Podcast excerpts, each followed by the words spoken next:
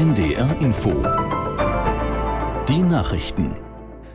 Um 7.30 Uhr mit Claudia Drews. Am Hamburg Airport bleibt der Flugbetrieb wegen einer Geiselnahme auf unbestimmte Zeit eingestellt. Wie ein Sprecher heute früh mitteilte, kommt es den ganzen Tag über zu Flugstreichungen und Verzögerungen. Aus der NDR Nachrichtenredaktion Christoph Johansen. Der bewaffnete Geiselnehmer war gestern Abend mit seinem Auto auf das Gelände des Flughafens vorgedrungen. Er hat seine vierjährige Tochter in der Gewalt. Hintergrund soll nach Polizeiangaben ein Sorgerechtsstreit sein. Bei seiner Fahrt auf das Vorfeld des Hamburger Flughafens hatte der Mann in die Luft geschossen und Brandsätze geworfen, die aber keinen größeren Schaden anrichteten. Er stoppte unter einer Maschine der Turkish Airlines, die sofort evakuiert wurde. Die Polizei setzt nach eigenen Angaben auf eine Verhandlungslösung. Sie steht in Kontakt mit dem Geiselnehmer.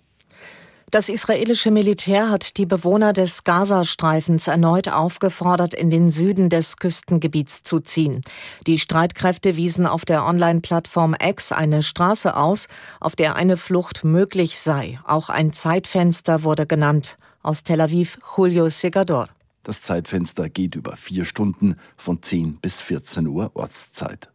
Bereits gestern war ein solcher humanitärer Korridor angekündigt worden. Allerdings gerieten die israelischen Soldaten, die die Straße sichern wollten, unter starkes Feuer der Hamas, sodass die Fluchtroute nicht genutzt werden konnte. Unterdessen gehen die heftigen Kämpfe im Gazastreifen weiter. Israelische Soldaten wurden Militärangaben zufolge im Süden des Gebietes mit Panzerabwehrraketen angegriffen. Nach Angaben des von der Hamas kontrollierten Gesundheitsministeriums in Gaza soll das israelische Militär ein Flüchtlingslager angegriffen haben mit Dutzenden Toten. Die Angaben lassen sich unabhängig nicht überprüfen. In mehreren europäischen Städten haben Zehntausende Menschen an pro-palästinensischen Demonstrationen teilgenommen. In London versammelten sich laut britischer Polizei etwa 30.000 Menschen am Trafalgar Square und forderten eine sofortige Waffenruhe. Elf Teilnehmer wurden wegen Verstößen gegen Auflagen festgenommen. In Frankreichs Hauptstadt Paris bekundeten nach Angaben der Polizei etwa 19.000 Menschen Solidarität mit den Palästinensern. In Düsseldorf kamen zu einer pro-palästinensischen Demonstration etwa 17.000 Teilnehmer. Die Polizei stellte Plakate mit strafbaren Inhalten sicher. Viele Abonnenten des Deutschland-Tickets würden eine Preiserhöhung nicht mitmachen. Das ist das Ergebnis einer Umfrage des YouGov-Instituts im Auftrag der deutschen Presseagentur. Danach sind 37 Prozent der Deutschland-Ticket-Inhaber und Interessenten nicht bereit, mehr als die derzeitigen 49 Euro pro Monat zu zahlen. Sie würden das Abonnement dann kündigen. 23 Prozent würden noch 10 Euro mehr, also 59 Euro pro Monat zahlen. Derzeit ist unklar, zu welchen Bedingungen das Deutschlandticket im kommenden Jahr fortgeführt werden kann. Bund und Länder sind sich nicht einig, wie die künftige Finanzierung aussieht. Der Anbau von Schlafmohn in Afghanistan ist unter Herrschaft der Taliban deutlich zurückgegangen.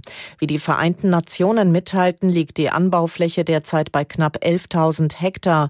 Gegenüber dem vergangenen Jahr sei das ein Rückgang um etwa 95 Prozent. Schlafmohn ist die Basis für Opium und Heroin. In der Vergangenheit stammten etwa 90 Prozent des weltweit angebauten Schlafmohns aus Afghanistan. Die Taliban hatten den Anbau im April vergangenen Jahres Jahres per Dekret verboten. Das Wetter in Norddeutschland. Heute Schauer mit kurzen Auflockerungen. Höchstwerte 9 Grad in Uslar und 13 Grad am Dollard. Morgen Wechsel aus dichten Wolken mit und etwas Sonnenschein. Sonst wiederholt Schauer. Höchstwerte 9 bis 12 Grad. Das waren die Nachrichten. Der KI-Podcast mit Gregor Schmalzried und Fritz Espenlaub. Herzlich willkommen beim KI-Podcast. Und zwar reden wir heute über KI und den Tod oder ganz konkret, ob wir mit künstlicher Intelligenz in absehbarer Zeit ja ein bisschen die Toten wieder zum Leben erwecken könnten. Und die Zeit ist wirklich sehr absehbar, weil sie ist jetzt eigentlich. Also es geht jetzt nicht unbedingt darum, dass man sich einfriert und vielleicht in